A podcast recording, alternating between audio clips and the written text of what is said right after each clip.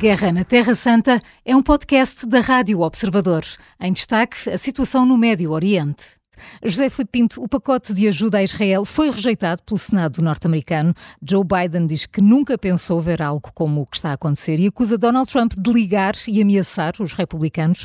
Ah, há razões para esta acusação? Devemos preocupar-nos com o que está ainda para vir? Ah, de facto, o que está em cima da mesa são as eleições norte-americanas. E, portanto, uh, há aqui, evidentemente, uh, a influência de Donald Trump junto do Partido Republicano, no sentido de evitar que parte dessa ajuda chegue tanto à Ucrânia como a Israel. E, repare, eh, é uma situação muito complicada, porque, eh, primeiro que tudo, os republicanos fizeram depender essa ajuda da questão da fronteira, de haver mais controle na fronteira que separa os Estados Unidos do México. Depois quiseram separar a questão da ajuda à, Ucrânia da questão da ajuda a Israel e o que nós percebemos é que há aqui uma evidente contradição na política norte-americana entre a posição do uh, democrata e a, posi uh, e a, posição republicana. E esta questão vai ter reflexos tanto na guerra na Ucrânia como na guerra no Médio Oriente. E é por isso, quando nós uh, ontem nos apercebemos, por exemplo, na conferência de imprensa de Blinken, uhum. que Blinken tinha uma posição sobre o Médio Oriente, uma posição que eu digo que ela seria uh, minimamente otimista no sentido de fazer lembrar uh, o caminhante de António Machado, Blinken acreditar que a diplomacia não tem caminho, mas faz caminho ao caminhar, e ao dizer que é possível uma solução, uma paz duradoura, de conseguir integrar Israel na, na região, principalmente com relações, um bom relacionamento com os vizinhos, designadamente com a Arábia Saudita, nós percebemos que Blinken está aqui no campo do, uh, dos wishful thinking, mais do que da realidade, porque ele sabe muito bem que a opinião pública norte-americana está altamente dividida, que, uh, que esta bipolarização não está a favorecer os interesses dos Estados Unidos, nem numa situação nem noutra, e temos de perceber que os Estados Unidos são o garante são a potência liderante da uhum. ordem liberal. Aliás, quando ontem uh, o presidente, uh, o presidente, não, o chanceler norte-americano, o chanceler alemão, disse que a vitória da Rússia seria um duro golpe Exatamente. para a ordem Sim. mundial liberal, eu costumo dizer que isto é, um pouco, é, é, é, é demasiado superficial, porque a ordem mundial não é liberal. A ordem liberal é uma das ordens da nova do novo mundo de múltiplas ordens. E por isso mesmo o que nós apercebemos é que é a ordem liberal a lutar pela sua sobrevivência. E, francamente, este debate interno nos Estados Unidos, este uh, extremar de posições, não está a contribuir minimamente para que o Ocidente consiga ter uma voz ativa a nível eh, da nova ordem mundial. Entretanto, o Hamas vai voltar a sentar-se à mesa das negociações depois de Netanyahu ter descartado qualquer acordo de paz que deixe o Hamas com o controle total ou parcial de Gaza. Netanyahu diz que Israel é a única potência capaz de assegurar a segurança na região. Além disso, falou também em substituir a agência da ONU para os refugiados palestinianos. Tiago André Lopes, tudo isto é execuível ou é só Netanyahu a ser Netanyahu e também aqui uma forma de motivar as tropas israelitas? São duas coisas ao mesmo tempo. Por um lado, antes de mais, bom dia aos bom dois. Bom dia por, por um lado, uh, temos Netanyahu a falar contra Blinken. O que nós vimos nesta sexta visita de Blinken, até, até chega a ser diplomaticamente penoso de assistir, é uhum. é Blinken a falar sobre um mundo hipotético, de um eventual acordo que vai aparecer nos próximos meses. Ele já nem sequer fala em semanas, fala em meses. E depois temos Netanyahu a dizer que não há acordo nenhum, que nesta fase uh, que a vitória total é possível, que estão próximos da vitória total.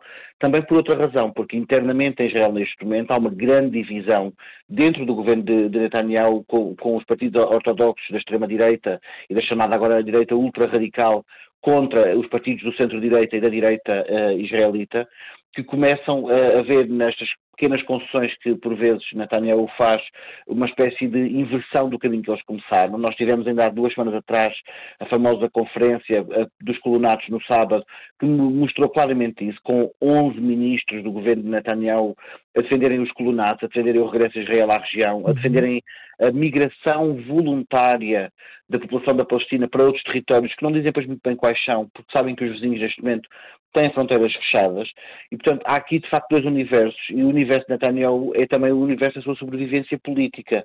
Não podemos desligar isto do facto de estar em curso dois processos judiciais que estão para já suspensos por causa do estado de emergência que está em vigor em Israel e que quando ele terminar, Netanyahu terá que sentar no banco dos réus porque esses dois processos não, não desapareceram, estão apenas suspensos. Dar só uma nota do que aconteceu ontem no Senado norte-americano, porque eu acho que é relevante termos alguma clareza quanto a isto.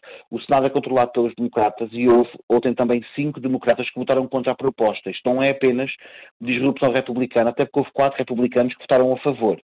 Eh, e, portanto, o que há é uma, eh, aquilo que dizia o José Filipe Pinto, que eu acompanho, há eleições americanas que estão a disromper as negociações dentro dos Estados Unidos e que, de facto, mostram uma política interna norte-americana meio atabalhoada feita de recuos e de reversos que apenas fragiliza os Estados Unidos e a ordem liberal. Eh, sobre a intransigência de Netanyahu, os reféns que entretanto já foram libertados deixaram uma mensagem ao Primeiro-Ministro. Dizem que se continuar por este caminho não vai sobrar ninguém para salvar.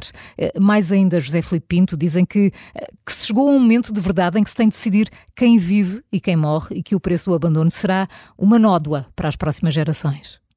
Evidente, Maria João. A questão dos reféns, para além da dimensão humanitária, deixa evidente que estes reféns acabam por estar duplamente reféns.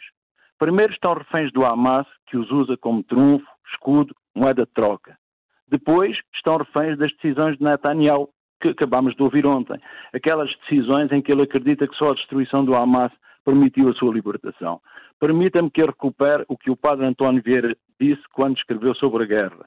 Ele disse que a guerra era aquela calamidade composta de todas as calamidades. A questão dos reféns e a morte e o sofrimento na faixa de Gaza, que Blinken acabou de reconhecer ontem, provam que esta realidade não perdeu atualidade. E por isso, eh, talvez valha a pena recuperarmos a ideia que passa da, da, terceira proposta, da terceira fase das, do projeto proposto pelo Hamas. Hamas sim. Uh, uh, e que era o quê? Era que nos últimos 45 dias fosse a troca, não fosse já de, de reféns vivos, mas dos corpos dos reféns que morreram. Caso para dizer que durante a morte, durante a guerra, nem os mortos têm direito à paz eterna, ao descanso. E isto é de uma total desumanidade. E repare, ontem Blinken falou uh, a dizer que os israelitas tinham sido desumanizados da forma mais horrível no dia 7 de outubro. O que ele, ao reconhecer isso, o que ele depois pediu é que Israel não desumanize também os palestinianos, no sentido de que se caminharmos de desumanidade em desumanidade, a guerra é mesmo a calamidade de todas as calamidades. Eh, sobre esta questão do, dos reféns, eh, Vladimir Putin diz que a Rússia está a usar os laços que tem com os líderes políticos do Hamas para atingir resultados específicos e conseguir libertar reféns.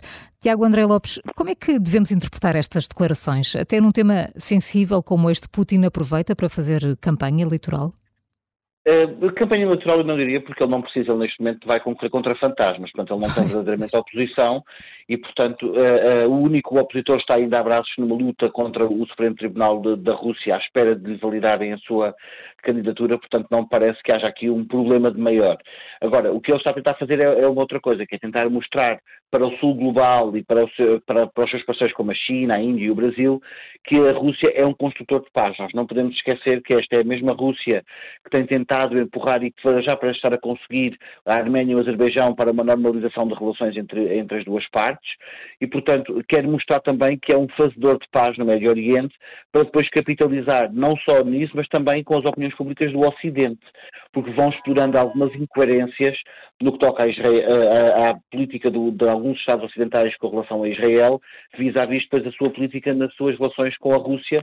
Veja-se, por exemplo, a questão dos vários bloqueios à participação dos atletas e dos, e dos, artistas russos em múltiplas competições, que não aconteceu, por exemplo, com Israel e que tem sido uh, alvo de críticas por várias opiniões públicas. Uh, uh, e, portanto, há aí essa tentativa de explorar. Se a Rússia depois, de facto, consegue ser um mediador eficaz e efetivo, tenho algumas dúvidas.